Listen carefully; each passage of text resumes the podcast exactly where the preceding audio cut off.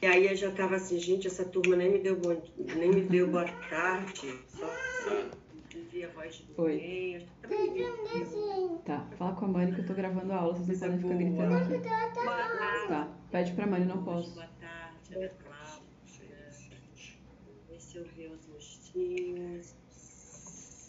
Ótimo, muito bom. Estamos todos e todas. A Kênia justificou a ausência.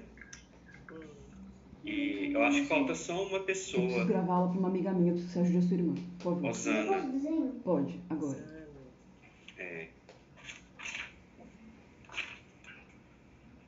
Ô, ô, Silvana, a, a Luana tinha perguntado se poderia gravar a nossa conversa para a Kênia, né? A Kênia mandou uma mensagem com o pai internado é, e está lá cuidando dele.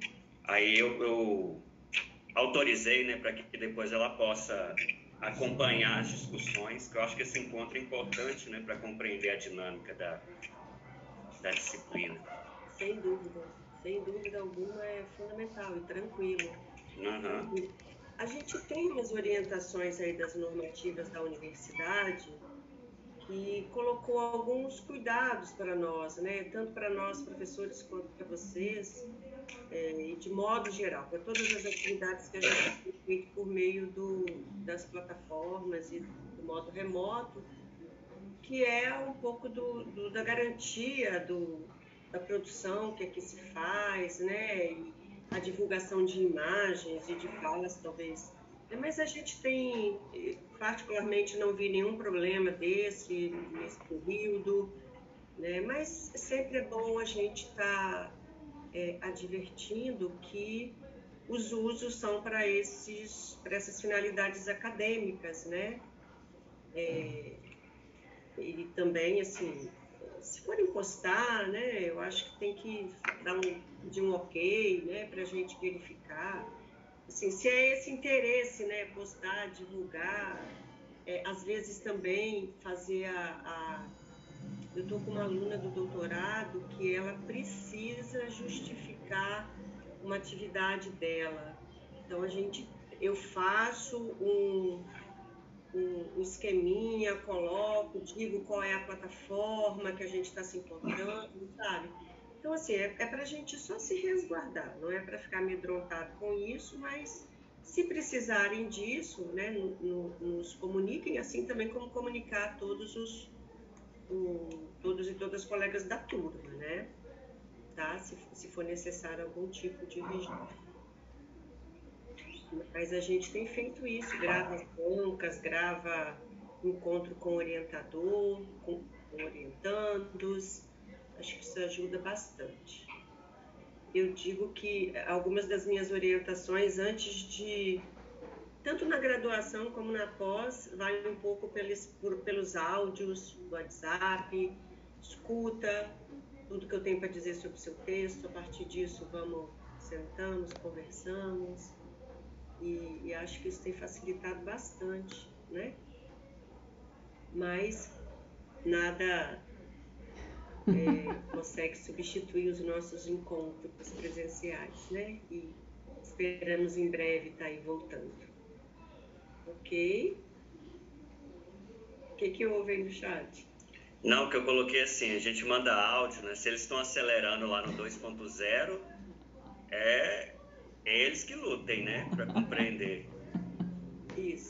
Isso. Eu acho que Até 1.5, 1,5 dá. 1.5. Agora, É, eu 1.5 tá, confesso. 1.5 tá legal. E essa questão de acelerar, né? Como isso tem a ver com o tempo hoje, esse tempo que está tá tão acelerado, as pessoas não param para ouvir né? a sonoridade da voz, da, da- de toda a intensidade da fala. Né? Eu fiquei pensando isso ontem, a partir do texto também que a gente estava estudando, né? Aí, tempo e afeto de Lacujade. Eu falei, meu Deus, que tempo É, mas, mas depois, quando você ouve e vê a possibilidade de, de ir outro tempo, a gente também vai, vai reconhecendo o nosso tempo de fala como, não que ele tenha que ser, mais ou menos. Né? Mas, uhum. mas, eu acho que algumas. É, na informalidade, eu acho que eu dou conta de acelerar meu irmão falando, minha irmã falando. Todo mundo assim, nesse contexto que eu falei, gente, vocês têm que falar mais rápido, ainda bem que o WhatsApp criou isso, exatamente em função até dos nossos tempos, né, Janaína? Mas é bom ouvir as pessoas. Tá falhando aqui, eu vi que todo mundo fechou. O meu falhou? Às vezes a internet, professora, ela, se ela oscilar, ela mesma desliga as câmeras. No caso, ah, né? É? Foi isso, é. Esse novo formato. Ah, que legal. Então, porque eu vejo apagando, porque ontem eu tive uma reunião que as pessoas estavam questionando muito. E eu estou entendendo que eu estou no melhor lugar da casa, do lado do Moodle. Mas tudo bem. Então, então, gente, podemos começar? Vamos lá? Podemos, né? Enquanto a gente começa, é, a Osana chega, né? Depois ela se coloca. Certo. Então, vamos aqui na, na, nas formalidades das práticas, né? Das formalidades necessárias. Estamos hoje iniciando a disciplina Seminário 3 da linha Docência, Currículo e Processos Culturais. Sejam bem-vindas, bem-vindos, que a gente tenha encontros bastante profícuos, que consigamos responder às nossas é, finalidades, aos nossos, nossos compromissos institucionais no curso de pós-graduação em educação da UFES, né, do doutorado, que seja bastante formativo, que tenhamos aqui experiências que possam de fato é, potencializar os percursos de formação na pós-graduação é, de vocês. Para nós, professores, sempre é um processo bastante é, produtivo. Eu, a gente diz que a pós-graduação brasileira é o que tem dado, é, pelo, pelas variáveis né, ligadas à evasão, finalização, é, e divulgação do que se faz, uma das, um dos níveis de educação aí que, que, que mais tem dado certo, né? Pensado nisso, né? Então, o que é produzido, o que é, é colocado nesse momento de, de, de estarmos juntos, de, de, frequentarmos esse processo de forma articulada, coletiva, materializa um tanto de coisa assim, muito importante para a gente é, acreditar num projeto educacional para esse país, né? Portanto, nós da pós-graduação ainda num percentual muito é, pequeno em relação ao que significa um projeto de escolarização para uma nação, mas é, aqui estando, né, nós poucos aqui estando, né, no ensino superior e menos poucos ainda na pós-graduação e no doutorado, que a gente esteja aqui até com esse propósito, né? Pensar na, na possibilidade sempre de ampliação, é, por isso que formamos doutores, por isso que formamos mestres, também por isso, né? Então, é, implicar esse processo, esse projeto educacional, é, de modo que nós tenhamos aí uma participação bastante importante, né? E, e possamos colaborar com isso. E dentro dessa ideia de, de percursos, né, vocês é, é, contextualizem, assim, o convite é contextualizar essa disciplina que é denominada seminário, né, dentro de todo o currículo que foi pensado para o mestrado e doutorado, é um currículo recente, eu não sei quantos de nós aqui, eu conheço Ariadne e Vinícius, é, que estivemos ligados ao PPGE no mestrado e se foi recentemente. Pelas carinhas, deve ter sido bem recentemente, mas é, o novo currículo do PPGE, ele faz um conjunto de quatro seminários obrigatórios e esses seminários eles foram entendidos dentro do currículo como seminários, como momentos mais específicos para trabalhar especificidades da linha. Né? Então, esse nós estamos fazendo o seminário 3. Né? Ele é continuidade ao seminário 1 e 2 do mestrado, nessa perspectiva de, de um currículo, de um percurso formativo, de um projeto, de uma política curricular que atravessa a pós-graduação do Centro de Educação e não cursos isolados, embora cada um tenha suas é, é, configurações é, de carga horária, de tempo, de, de trabalho final, enfim.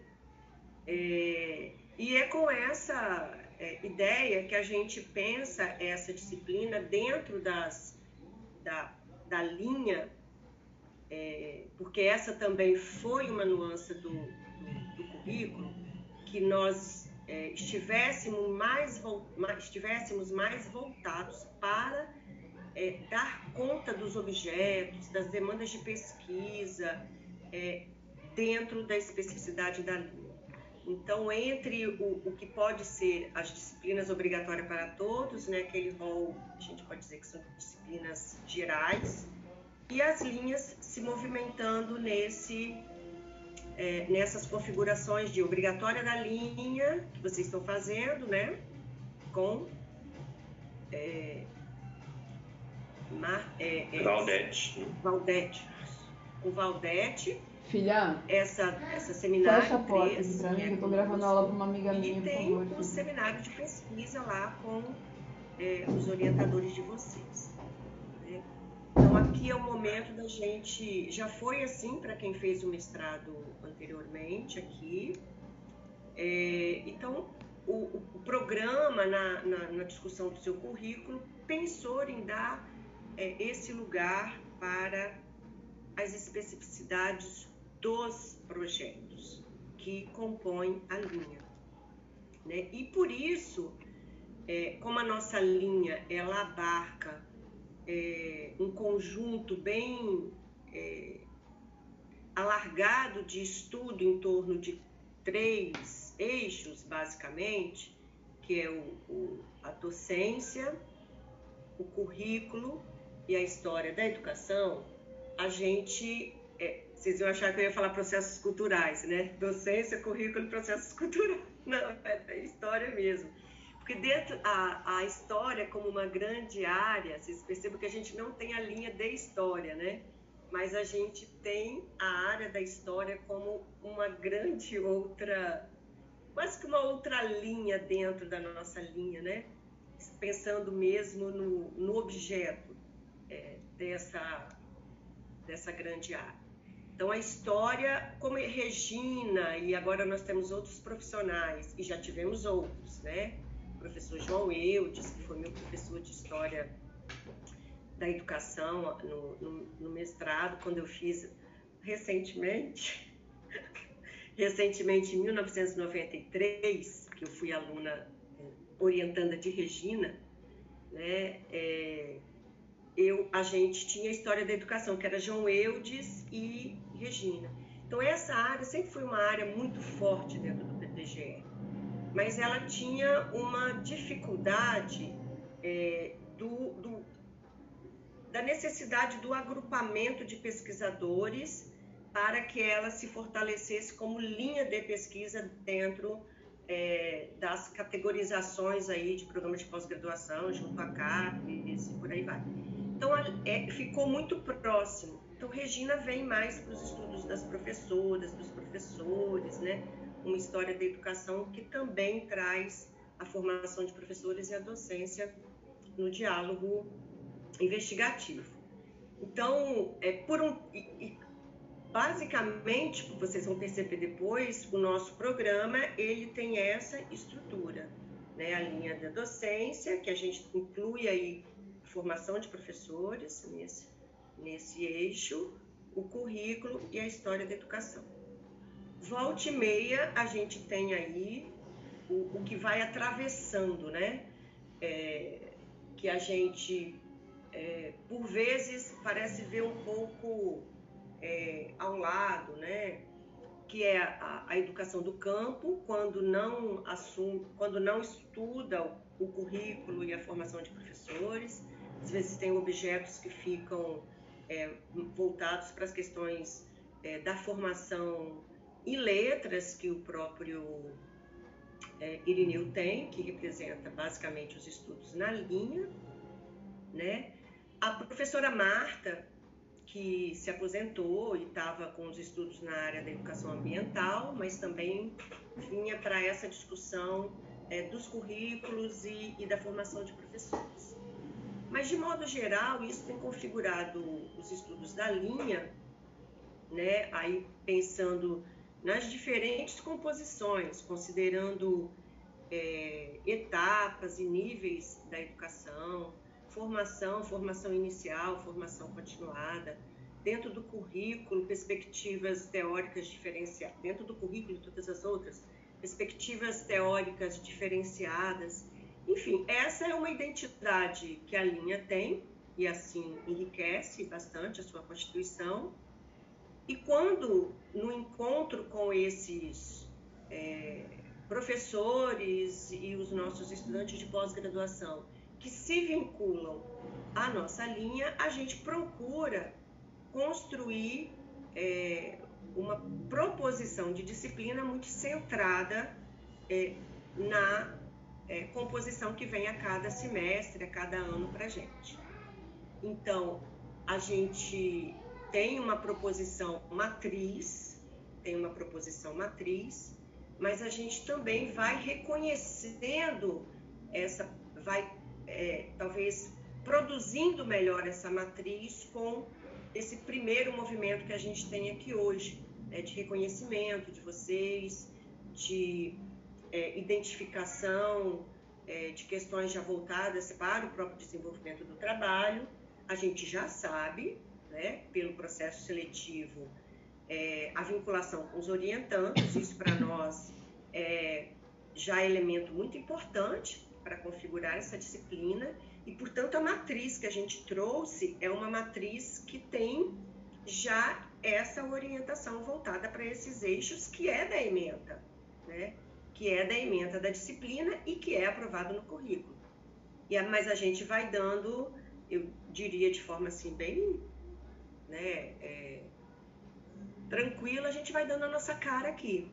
Né? A gente não foge de, de alguns protocolos, que eles são fundamentais, que é o que caracteriza esse momento no currículo e esse momento no curso. Né? Então, as, basicamente, as disciplinas de é, a obrigatória da linha e o seminário 3 no doutorado, elas trabalham didaticamente, vou colocar assim, hein? Mas a, vou colocar já assim para vocês não acharem que eu estou falando assim e assim. Ela inter, interage né, os estudos teóricos e metodológicos. E nós acompanhamos aqui no seminário 3, dentro dessa grande, desse, dessa imbricação teoria e metodologia, a gente reserva é, como importante no currículo os estudos que reconhecer, identificar, problematizar, é, aprender com os estudos já realizados no campo. Então, é uma, é, o seminário 3 é voltado para os estados da arte, para os estados do conhecimento, para o, que a gente pode chamar de um nome que engloba isso tudo, os, os estudos de revisão. Né? Então, essa disciplina ela tem essa finalidade, buscar a nossa inserção no campo dos estudos já produzidos sobre os grandes eixos dessa disciplina e, na derivação disso, os grandes eixos das produções dos grupos de pesquisas que vocês estão localizados dos, e da tese de vocês. É nesse movimento bem próximo de dizer, olha, meu objeto é esse, nós precisamos conhecer estudos de revisão sobre esse seu objeto. Nós elencamos alguns, mas antes disso, essa foi só uma introdução assim para a gente é, se colocar nesse processo, porque o que a gente vai colocar agora é importantíssimo para esse momento de interação necessário que a gente deve fazer no primeiro encontro, né? Vamos nos conhecer um pouquinho. É, mas é também um conhecimento com interesses, obviamente. Interesses para a gente é, já mapear mais especificamente algumas, é, alguns elementos que vão estar atravessando o período de doutorado todo de vocês, não é só essa disciplina, não. Né? Então, o que, que seria assim importante para nós? Eu e gente já conversamos sobre isso. Se vocês puderem, nesse momento, além, obviamente, de estarem colocando alguma questão de ordem é, profissional, pessoal também, né? Mas de formação de vocês, essa, essa pergunta que eu fiz, vocês são daqui ou são de outro mestrado, de onde vieram, falar um pouquinho desse percurso na pós-graduação e, se puderem, é, estarem, estarem colocando para a gente o, o que, que vocês estão é, estabelecendo como projeto de tese. É uma pergunta talvez muito ainda precoce, né? Talvez vocês vão ter como referência o projeto de vocês, que pleitearam, né, o processo, fizeram o processo seletivo, mas se já estão é, em contato com o orientador, se já tem uma trajetória anterior ou algo, enfim, o que é que vocês podem nos dizer sobre os projetos de tese de vocês, tá? E alguma outra questão que vocês queiram colocar. Nós somos, em, nós também vamos falar, né? Eu, gente, assim, eu acho que eu posso até continuar falando um pouquinho, assim, para eu já ganhar a vez, né?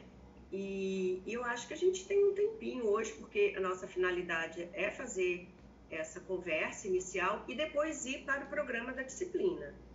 Hoje nossos propósitos são esses. Então, é, assim, bem, bem rápido, posso continuar e aí vamos nesse, nesse tempo. Se tiver modo turbo, diz aí para retomar, ou se tiver também no modo muito, certo? Então, assim, né, é, meu nome vocês já sabem, eu sou professora da universidade desde 1996. Eu entrei na UFES, ninguém mais vai viver isso. Eu entrei na UFES ainda não tinha nem mestrado. Pensa uma coisa dessa? Eu era especialista e fazia o mestrado. Era orientanda de Regina Regina, entrei com 27 anos aqui, né? Já estou quase me aposentando. Se, como diz, se esse doido aí não tivesse mudado essa, essa reforma, eu estaria já pertinho agora. Mas vou ficar mais um tempinho para fazer a transição. É, sou professora de educação física, de educação infantil, fui, né? Formada aqui no Centro de Educação Física é, e me tornei professora de, das redes públicas, Vila Velha, já trabalhei em Vila Velha, no Estado, Vitória e tudo mais. E passei muito recente, né? Formei em 91, 96 já era professora da universidade. E fiz o meu mestrado no PPGE, ainda como professora de Vitória e Vila Velha, e exatamente quando estava fazendo o mestrado apareceu o concurso na UFES, em 95. Eu fiz o concurso, passei, 96 e terminei o mestrado, me tornei professora do Centro de Educação, da disciplina de estágio supervisionado em Educação Física, que estou até hoje. Hoje eu estou no estágio do ensino médio. E em 2001 fui para o UFMG fazer meu, meu doutorado, fiz lá na Faculdade de Educação. 2005, desde 2005 estamos aí, ó, tentando o PPGE, eu entrei em 2011, quase 2012. Não entrei logo, porque o PPGE tinha uma forma muito diferenciada de fazer o, o credenciamento, né? Então esperava um tempo, enfim. As regras são outras. Hoje eu acho que ela é mais, são mais inclusivas. Então eu só entrei seis anos depois, porque não podia mesmo pelo critério de ter formado, de ter esperado por o, o edital de credenciamento, né? Mas é isso. E a, a, a, dissertação foi na área da era para ser na de formação, mas caiu muito lá para o ensino de educação física, com a especificidade assim do, do da, de um diálogo com a teoria de Paulo Freire. A dissertação é isso mesmo, assim, implicações da teoria. Olha, olha que coisa bem é, causa e efeito, né? Implicações da teoria de Paulo Freire para as aulas de educação física. E o doutorado foi sobre, é, a tese foi sobre formação é, de professores, estudando o lugar da pesquisa na formação do professor. E estamos por aí. Ok? Quem vai agora? Deixa eu dar continuidade, isso, né? Isso, isso, isso. É, então, falando um pouco da minha trajetória. Eu sou mineiro, né? E aí minha formação toda foi em Minas Gerais. É, sou graduado em Física. E quem passa por um curso de Física, né, sobrevive a tudo depois. Então estou aqui. E depois eu fui seguindo toda a trajetória é, de formação na educação. Então eu fui fazer especialização em educação e ciências, isso tudo emendando. É, mestrado em educação, doutorado em educação na Faculdade de Educação da UFMG, onde a Silvana fez o doutorado, e lá eu fiz o mestrado e doutorado. No meu caso, eu fiz uma que eles fazem, dizem, né, que é a passagem direta do mestrado para o doutorado.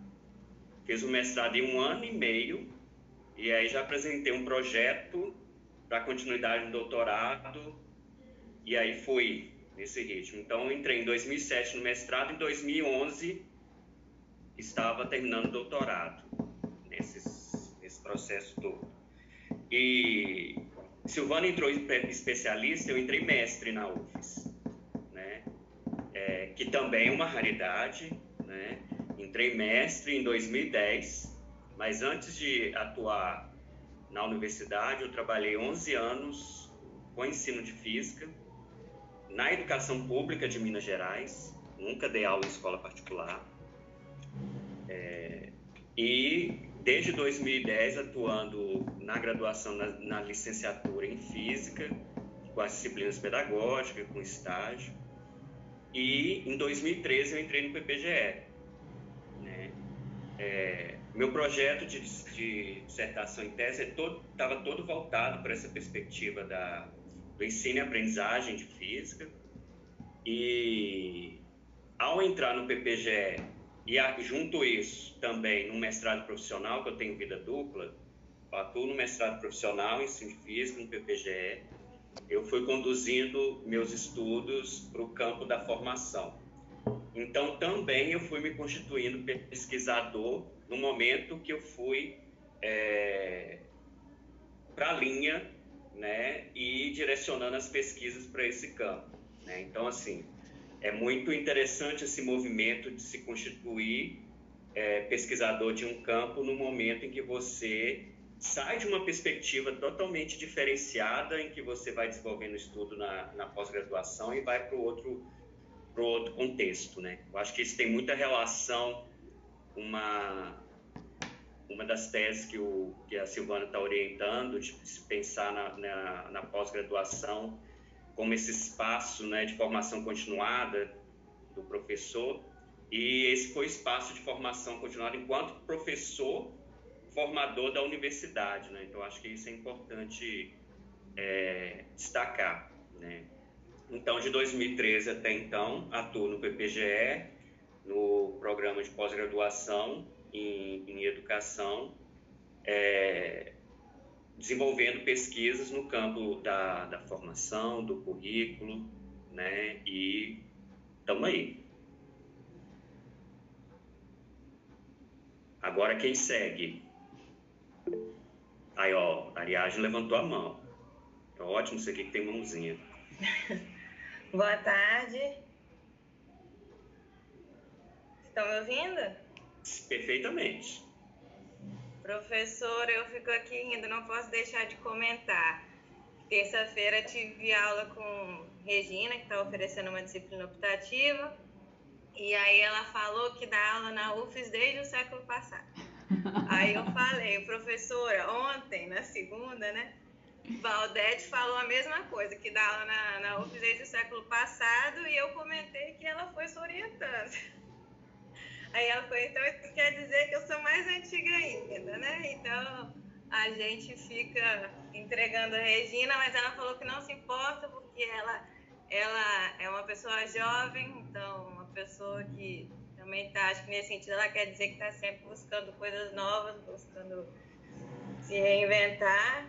Eu acho que na época que Silvana foi orientando de Regina, ela ainda não trabalhava com microhistória italiana, por exemplo, né?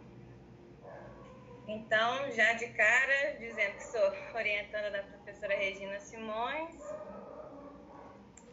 sobre a qual a professora Silvana falou. Sou formada em pedagogia pela UFES, fiz mestrado no, no PPGE. Então, a professora Silvana já conhece um pouquinho do que foi o meu projeto no mestrado, apesar de, como ela disse, esse projeto mudou no decorrer do curso, né? Disciplina de seminário foi no primeiro período também, né, professora? Então ele mudou um pouquinho, mas continuou ali com seu formato principal. Então a intenção é no doutorado dar continuidade ao meu projeto de pesquisa no mestrado e eu tenho procurado analisar o processo de constituição da profissão docente tomando como recorte, então, minha, minha pesquisa converge para a área da história da educação, mais especificamente história da educação do Espírito Santo. Tenho procurado compreender o processo de constituição da profissão do docente no recorte da Primeira República, mais especificamente em 1908 e 1909, durante o governo de Jerônimo Monteiro aqui no Estado, e na reforma empreendida pelo paulista Gomes Cardim. E a partir disso eu tenho focalizado aspectos do controle, da regulação e da resistência da profissão docente. Então, compreendendo que o exercício de magistério não se constitui ali só de, de normas e de imposições, mas que ele também tem resistências e recuos. Para isso, quem faz pesquisa histórica sabe que é um pouco complicado, porque a gente não pode, entender nessas relações de força, tomar como fonte só os documentos é, os documentos oficiais. Então, a intenção é agora focar um pouco mais nas resistências e o que a partir dessas resistências eu posso é, trazer à tona aspectos invisibilizados da, do processo de constituição da profissão docente. Acho que é mais ou menos isso. Que bom, que bom que você está aqui, Ariadne. Muito bom. A gente sempre sabe que é, tem um encantamento, né? Essas, essa, no sentido mais clássico da, das palavras, essas descobertas, né? Do micro. É fabuloso. Quando Ariadne apresentava, apresentou o projeto sempre que vai, o que eu vi era sempre muito encantador. Eu fico bastante apaixonada assim pelas, por esse movimento histórico, né? Que bom, que bom que você está aqui. Quem continua? Obrigada, nem, nem sei se agradeci.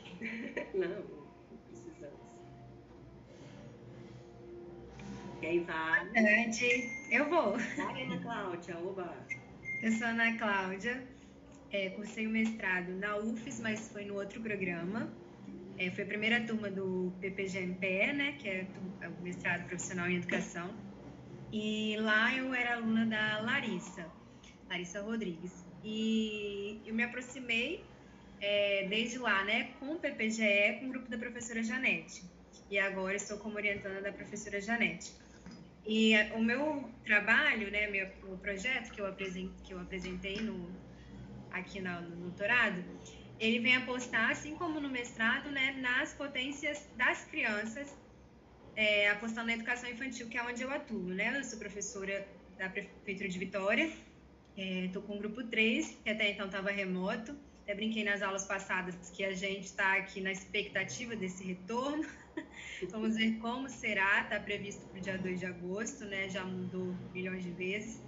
Mas estou é, com as crianças e meu projeto ele aposta as fabulações infantis, enquanto ali é, possibilidades outras para se pensar os currículos, a docência, né, apostando numa docência inventiva.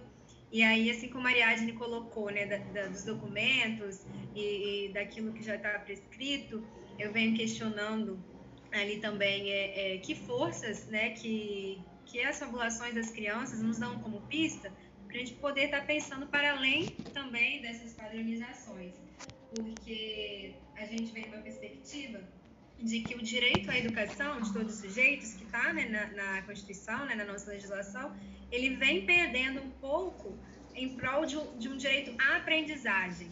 Então, assim, é, é, hoje em dia, a aprendizagem, o produto, é, as avaliações de larga escala, né, elas estão preocupadas com a aprendizagem e que aprendizagem seria essa, né? O que, que interessa esses esses sujeitos, né? O que, que eles querem ali é, moldar.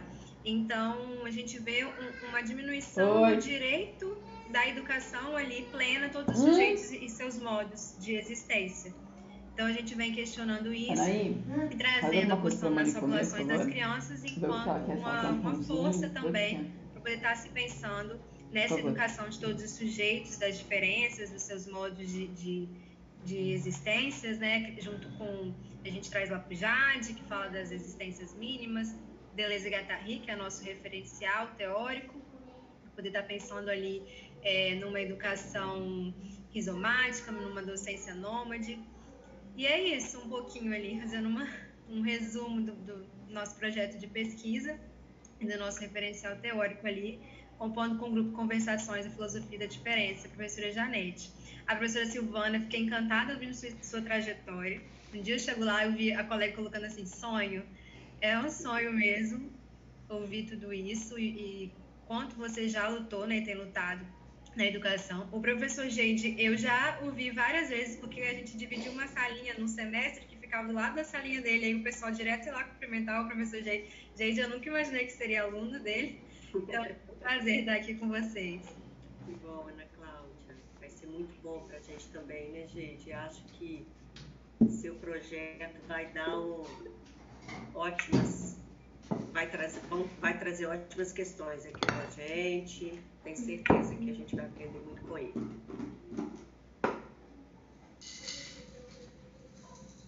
Hoje eu ouvi um, um podcast falando sobre narrativas e eu não, tinha como não falar isso, porque o, é, a, a, quem produz é aquela esqueci o nome dela agora, mas é da Globoplay. Ela faz é, é, do pré, acho que é do prete. Enfim, hoje o tema do podcast dela foi, não sei se é de hoje, mas era sobre narrativas. E aí vai pegando o, o a apropriação desse termo nos diferentes contextos, mas ela traz, um, acho que era um linguista, para falar sobre o, a natureza tema. E aí traz, do, da palavra, e traz a discussão sobre a fabulação. E, e, e, e como que nessa perspectiva apropriada por esse jogo político perverso que está aí, e especialmente pela, pela, pela comunicação, é, os meios de comunicação de modo geral, como que a fabulação ela é, é, é assimilada como uma estratégia de, de falseamento da realidade, né? É, e aí, quais as narrativas hoje que são aceitas? Para as narrativas serem aceitas, elas precisam, nesse jogo político, especialmente de, de marketing, ele usava essa expressão, a ideia do, de ser circense, de ser, de trazer o prazer, de trazer a alegria, né? Então ele dizia, por isso que que o presidente ele é tem uma adesão e ele se vincula aos discursos é, de redes sociais. Ele reproduz discursos de redes sociais, né? É, é fala é discurso de internet. E aí vai falando a, atração que esse esse conceito tem para é, ele traz até a questão da própria infância, da, da, da, infantilização, mas faz uma análise muito pesada ao conceito, a apropriação, na verdade, do conceito de fabulação. Eu acho que você tem uma dimensão política importante para tratar da sua tese, viu, Ana Cláudia? Obrigada, professora, pela contribuição. Só mesmo lembrando do que vi hoje. Quem mais? Quem mais? É o Leonardo agora. Levantou ah, a mão. Leonardo. É. Leonardo. Olá. É... Leonardo, tá na praia, Leonardo? Quê? Você tá na praia, assim, ou é, Ah, ou é aquele dera. fundo? É aquele fundo que você usa aqui, mas porque esse é Não, não, diferente. não. Depois- Não, mas é Não? eu tô sem fundo, não tô usando fundo algum aqui. Na verdade é minha casa mesmo. Até no quarto onde eu tenho os instrumentos musicais. Não parece uma água lá atrás, gente? Olha eu curiosa, querendo já saber o que que tá rolando. E aqui atrás tem. Ah, Leonardo, tá ótimo, tá ótimo. Ah, até tá caindo Me aqui. chamou a agora. atenção, parecia que tinha um- uma árvore. Não, quem dera. É, praia é sempre bom, né? Quer dizer, eu acho. Sempre, sempre. Os mineiros que eu digo, então. Nossa. É, então, eu tenho minha formação na- toda na univers- na universidade, mas pelo curso de História, né? Sou graduado e, e fiz o mestrado na História. É, sou orientando da Regina hoje, né? Então, até por conta dessa trajetória com a História, né? Faço estudo, é, me proponho fazer um estudo na área de História da Educação, que é um campo que me interessa hoje, né? História da Educação no Espírito Santo. É, para o doutorado, né, eu, eh, eu parto de um projeto, né, apresentei um projeto e parto dele com interesse de estudar né, a educação de jovens e adultos no, no Espírito Santo durante a ditadura militar, mais especificamente no final da década de 60, quando o governo estadual né, cria um órgão específico de educação de jovens e adultos aqui, que é a Fundação Mobilização Cívica contra o Analfabetismo. É, aparentemente até o momento né, da minha eh, revisão de literatura seria uma, uma, uma iniciativa meio que isolada né, em relação ao restante do país, é, o que já traz uma certa singularidade. E o meu interesse é estudar a atuação desse órgão, considerando principalmente a atuação dos sujeitos, né, principalmente discentes e docentes, e as práticas educativas ali, mas também tentando pensar é, os porquês da, da, da constituição de uma política estadual né, de educação de jovens e adultos de forma específica, no momento em que o Espírito Santo também está passando por importantes transformações é, de cunho socioeconômico. Né? No momento em que a gente tem um êxodo rural muito grande, a, a região da Grande Vitória sofre um inchaço muito, muito populacional muito é, significativo por conta da, da erradicação dos cafezais.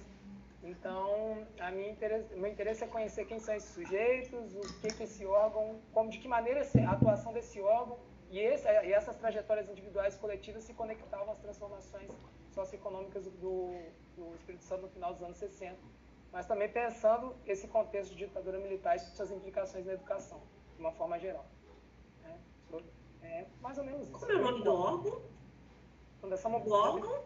Mobilização Cívica contra o Analfa- Analfabetismo. MOCA. Fundação Mobilização. É, Legal.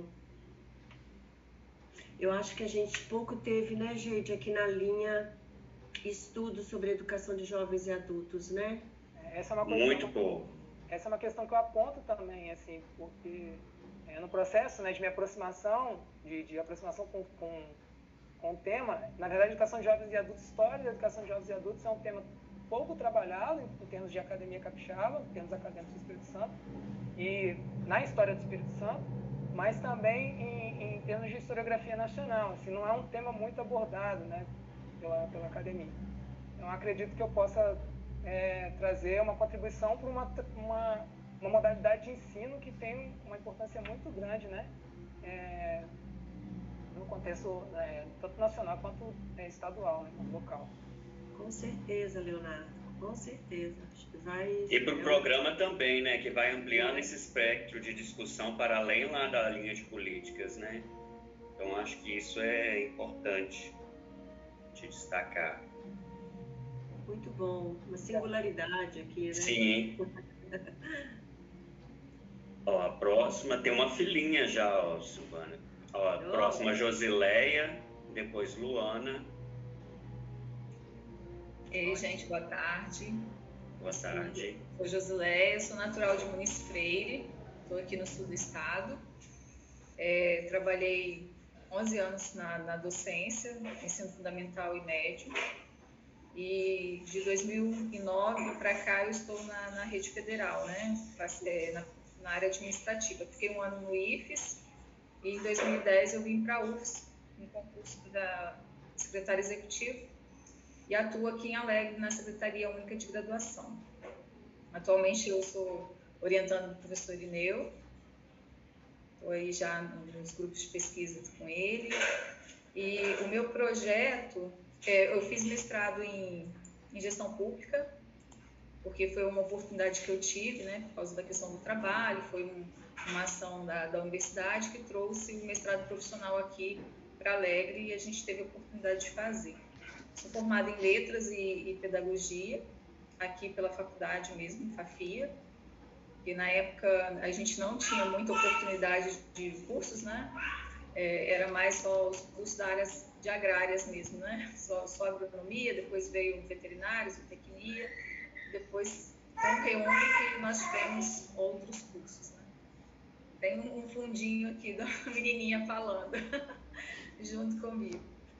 E aí eu desenvolvi, é, eu desenvolvi a, a minha pesquisa no mestrado sobre as universidades federais, né, a estrutura organizacional. Então, eu fiquei bastante tempo estudando aí como se originou as universidades federais e como ela se estrutura, né? E foquei na estrutura baseada em colegiados de curso, né? porque a gente estava aí um tempo, na época do meu mestrado, em discussão sobre é, a questão departamental e não departamental. E agora, né, é, pretendo, no, no doutorado, é, desenvolver pesquisa na área de formação e práticas pedagógicas. O meu, o meu projeto ele foi feito com base é, na educação superior, né? é, sobre os desdobramentos das práticas pedagógicas dos docentes é, no ensino remoto né? e pós, né? pós-pandemia. E quais são os desafios e as perspectivas mas eu ainda preciso conversar com o meu orientador, a gente ainda não sentou para definir, né? É, se a gente vai manter esse mesmo projeto, porque é, o meu referencial teórico é sobre a pedagogia histórico-crítica de, de Saviani, e, mas eu já estou inserida aí nos grupos de pesquisa da educação do campo e estou gostando bastante. Então eu acho que a gente vai, vai sentar e vai procurar rever. Estou me apaixonando já por essa, essa linha aí da, da educação do campo. Já estou na Escola da Terra, participando lá do, da formação dos professores aqui da região. Estou no, nos polos de Ibitiramba, Ibitirama e Ibatiba, que é próximo aqui de Alegre, e estou gostando bastante.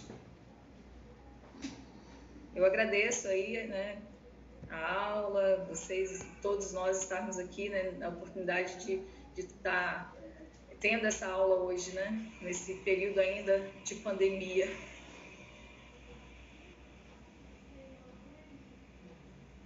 A gente que agradece, Josileia. E você, eu acho que já sabe, né? Que seu projeto já está já tá mudando, né? É, com certeza. já está é. buscando outras lentes aí para caminhar junto ao grupo. Estou gostando bastante dessa questão das narrativas, a professora Silvana falou, né? E a professora é, Claudete tá, trabalhou essa semana com a gente, né, sobre a questão da, da, narrativa, dessa trajetória nossa. E essa semana a gente teve uma formação é, de tutores do, do, Escola da Terra, que a professora Maria Angélica praticamente deu uma aula anteontem, todas voltada para essa questão, até o Heine estava, né, da, das narrativas. Eu estou gostando bastante da, né, peguei algumas leituras já, procurei alguma coisa e eu achei bem interessante. Como eu sou da área de letras, então eu gosto bastante dessa, dessa área, eu achei bem interessante. Agora não dá, filha, tem que pedir pra mãe. Com as narrativas. E que bom, né, termos é, servidores da área é, administrativa da universidade, né? Que também é, é, pouco comum, né? É pouco, é uma novidade, né? A gente tem, Silvana, no Dinter, né, pela, por exemplo, o Cláudio, que trabalha mais nessa área técnica, né? A Fernanda, mas é, são poucos. É. A Liliane, eu tive uma orientação. Ah, a Liliane também. A Liliane, é, ela é da Prograde. Hum. Aqui da ah, Prograde, sim, conheço. Sim. Prograde Vitória. Ela né? trabalha no DDP. Isso. Isso, isso. Ela foi me orientando. Mas é muito bom, muito importante muito isso. Bom, eu acabo tendo essas, duas, é, como que você disse aí, né, né duas vertentes, né? Eu, eu, o que me levou também a, a até fazer o meu projeto nessa área de ensino superior é que aqui os professores reclamavam muito que não tinha assim apoio pedagógico.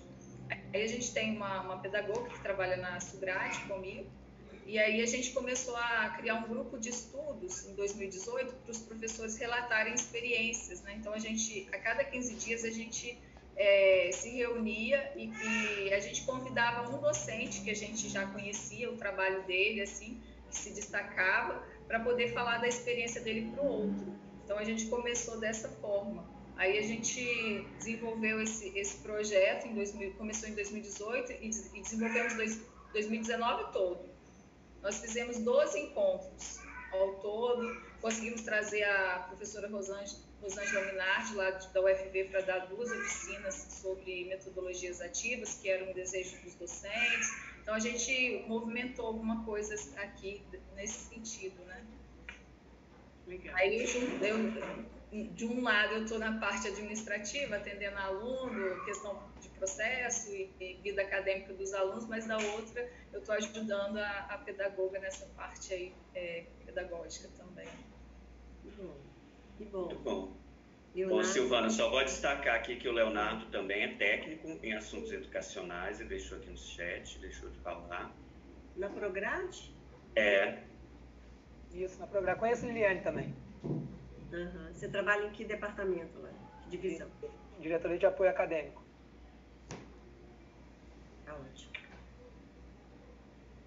Agora, Luana. Olá, boa tarde. Tudo bem, pessoal? A gente vai se falando durante a semana, mas é bom quando a gente se vê, né? Fica lá nos grupos de WhatsApp, divagando lá. É, bom, me apresentar é sempre um pouco difícil, assim, porque tanto na vida pessoal quanto profissional não é muito linear, assim, né? Até na minha autobiografia lá da professora Valdete eu coloquei lá minha roda viva, né? Sempre girando muito, assim, tanto em deslocamento, né? Nos últimos 10 anos já morei em três estados, quanto nas minhas práticas aí. Eu sempre trabalhei com educação, mas em vários lugares, de várias formas, então às vezes fica um pouco confuso para eu conseguir me apresentar, mas vou tentar ser o mais linear possível dentro da minha roda viva aí, né? Então eu tenho duas formações, eu tenho duas graduações. A minha primeira graduação é em turismo e eu também tenho a graduação em pedagogia, né? A vida foi me conduzindo para ela e é uma felicidade, né? É, mas antes de ir para pedagogia, eu tenho um mestrado em história social, é, com comunidades tradicionais e, e, trabalhar com patrimônio material, narrativas, né? Eu já falei um pouquinho disso na, na aula da professora Valdete. É, e já atuei na educação básica, no ensino superior, na educação popular, com comunidades tradicionais, com comunidades periféricas na cidade de São Paulo, que é de onde eu sou, né? E então é isso, assim, é um pouco se eu for ficar falando dos detalhes, eu vou ficar falando muito. Então, tentando resumir um pouco, né, falando desse jeito, vou tentar ser mais breve, né. Hoje, é, eu vivo há seis anos no extremo sul da Bahia, né. Eu vivi durante cinco anos no município de Caravelas, que é uma área de influência de uma reserva extrativista marinha, que está diretamente vinculado ao meu projeto de pesquisa. Daqui a pouco eu vou falar mais profundamente disso. Tem a ver com a minha vivência no território, com a minha experiência, com as relações e com a rede que eu constituí lá. E por isso nasce o desejo de fazer doutorado depois de 16 anos que eu saí do mestrado, né? Eu não sabia se eu ia fazer doutorado um dia na minha vida e esses encontros me levaram para voltar para a academia e, e, vir fazer o doutorado. É, e é, faz um ano eu moro em Teixeira de Freitas. É, eu, tenho, eu digo que eu tenho uma casa em Teixeira de Freitas porque eu não conheço Teixeira de Freitas, porque eu cheguei aqui na pandemia, então eu só conheço a minha casa. Né? Eu conheço Caravelas. E eu vim para Teixeira de Freitas porque eu passei no concurso na Universidade Federal do Sul da Bahia, né, que é uma das últimas universidades é, fundadas no, no governo da, da Dilma, antes do golpe, né? Tem outras universidades que foram constituídas depois, mas a UFSB é, é a última do, do governo da Dilma. E por isso eu vim para Teixeira, porque os deslocamentos iam ficar um pouco complicados, mas logo na sequência chegou a, a pandemia e sempre tudo virtual. É, aí, indo um pouco para o projeto, é, bom, só falando da, um pouco da UFSB, eu já falei um pouco para a turma, mas o Geide, o Geide acho que conhece, porque a gente tem um amigo em comum, Francisco, e Silvana não sei se conhece. É, a gente tem um, um, projeto, o plano orientador da universidade, ele tem como base, né, é, as teorias do Boaventura, Dionísio Teixeira, Milton Santos e Paulo Freire, né, o, o plano institucional vem com essas referências para gente e o Pierre Levy, né, quando a gente vem estudar o concurso, são os cinco autores que orientam a nossa prática aqui e a gente trabalha com diversos cursos interdisciplinares, né? É, a gente tem os bacharelados interdisciplinares, as licenciaturas interdisciplinares como primeiro ciclo e depois os cursos de especialização, vamos dizer assim, como segundo ciclo. É bem complexo, não, eu também não vou detalhar muito. E a gente tem é, um diferencial que é a formação geral, né? Então, desde o cara que vai fazer medicina ao cara que vai fazer engenharia, ele tem uma formação básica que ele tem disciplinas introdutórias como artes, é, é, sociologia, é, linguagens, matemática, a gente tem esse, esse formato de, de, currículo, né? Ele é bastante diferenciado, ele é criticado por muita gente, mas também vivenciado e, e explorado e, e, nas suas potencialidades por outras pessoas que acreditam no projeto, né? Enfim, um dia a gente pode. A gente, acho que a gente tem quatro anos juntos e espero que mais tempo a gente vai poder conversar bastante sobre isso. Eu gosto muito do projeto, assim, é algo que eu gosto muito de fazer parte. Gosto muito, tenho aprendido muito. E aí, voltando para minha vida em Caravelas, né, quando eu cheguei lá, eu chego por conta do meu marido ter passado no concurso e eu não tenho nenhum trabalho é, e começo a me envolver com a comunidade, com o território e trabalhar com as crianças do território.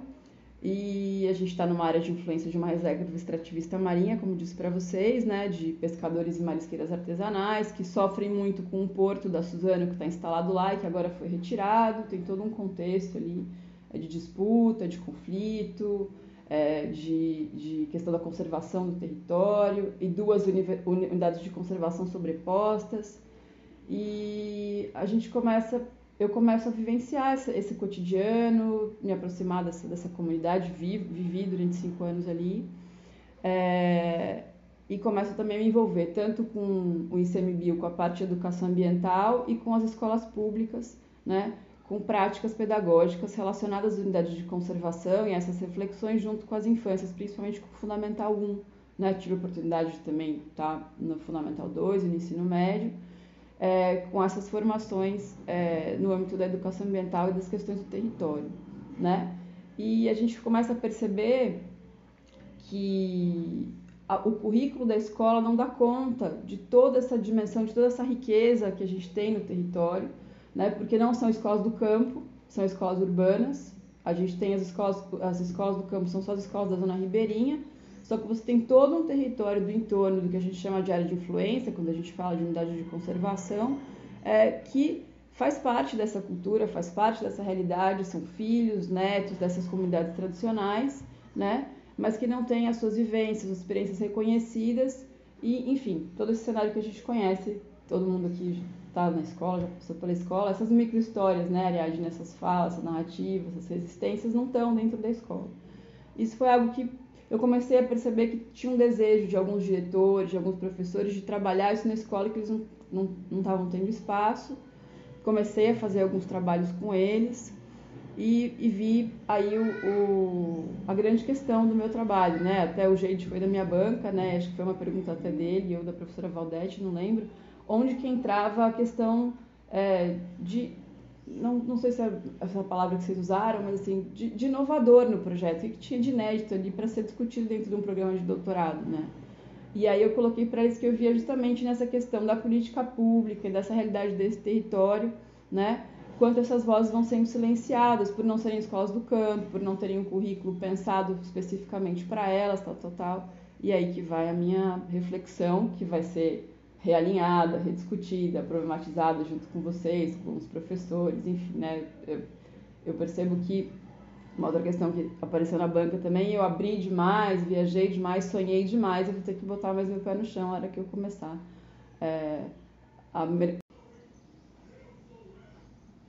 Olá, boa tarde, é, meu nome é Luana e pensei bastante em, em qual experiência corporal eu traria aqui para essa atividade. É, para mim foi difícil assim, recuperar momentos da infância, é, vieram alguns da adolescência, mas eu acho que para mim hoje o que vem mais forte quando eu falo de experiência corporal é parto, né? Parto das minhas filhas. E então isso foi um, parto foi há 10 anos, outro foi há 4 anos. E com certeza foi um momento de, de muito prazer, né? É um, é, um, é um momento, uma experiência corporal, acho que é uma das mais intensas da minha vida, né? Eu tive essa decisão de, de ser mãe e hum, as sensações e percepções mudam muito, né? Tem momentos de, de, de muita dor, até de medo, e momentos de, de felicidade por, pela filha estar tá chegando, né, para aquele momento único na minha vida. É, mexe com o corpo todo, né, mexe também com a questão emocional de uma maneira muito intensa. É, no meu universo da Partolândia, como as pessoas gostam de, de dizer, é, é um momento de muita introspecção, assim, sem ter aquele ter muito contato com o mundo externo, né? De, de querer muito ouvir o corpo, de ver os sinais que o corpo dá, o tempo das, das dores, das contrações. E esse foi, foi meu processo nesses dois momentos, né? Nesses dois partos, eu posso dizer. Que eu tô gravando uma coisa, não posso falar com você agora. E. É, desculpa a interrupção. E. Enfim, é, no geral, acho que era essa experiência que eu, que eu queria trazer. E. E a relação com. Acho que tem uma questão espacial aqui também, a relação com, com o espaço é, o espaço ele fica num, num, segundo plano, assim, numa experiência corporal como essa, né? a gente entra, eu entro numa espécie de, de, de, não sei se é uma palavra certa, mas de êxtase, assim, eu não, eu não consigo olhar, assim, eu não vejo, eu não me lembro muito do espaço, da disposição dos móveis, né? Ficou algo muito centrado na experiência corporal, acho que é por isso que foi quando vem atividade é, é, a, é, a, é a questão que vem mais forte para mim, né? Para ser comentada, para ser relatada. E, e, eu tive que entender muito é, é, sobre o meu corpo no, no momento do, do, ato, no momento que está acontecendo, para conseguir controlar e fazer com que os partos corressem bem e, e fossem normais, que eram um desejo e, e naturais, né? Foi uma grande experiência de, de compreensão do corpo, de, de respeito ao meu corpo, né, de respeitar os limites, de compreender os limites. É, é claro que cada pessoa tem a sua experiência, tem a sua é, vivência, mas eu acho que é, me ensinou muito sobre limites com relação ao meu corpo, sobre controle, é, sobre respeito, né? E eu acho que isso pode me trazer muitas reflexões para minha atuação, tanto na vida pessoal, tanto quanto profissional. Obrigada pela escuta, até.